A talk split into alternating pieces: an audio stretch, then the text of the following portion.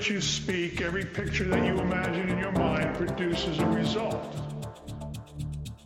And it's very important to understand there's one principle that's been around for thousands of years, and that is that thoughts are things. And the problem, one of the problems that people have, is that they are thinking and talking and focusing on things that they don't want in their life.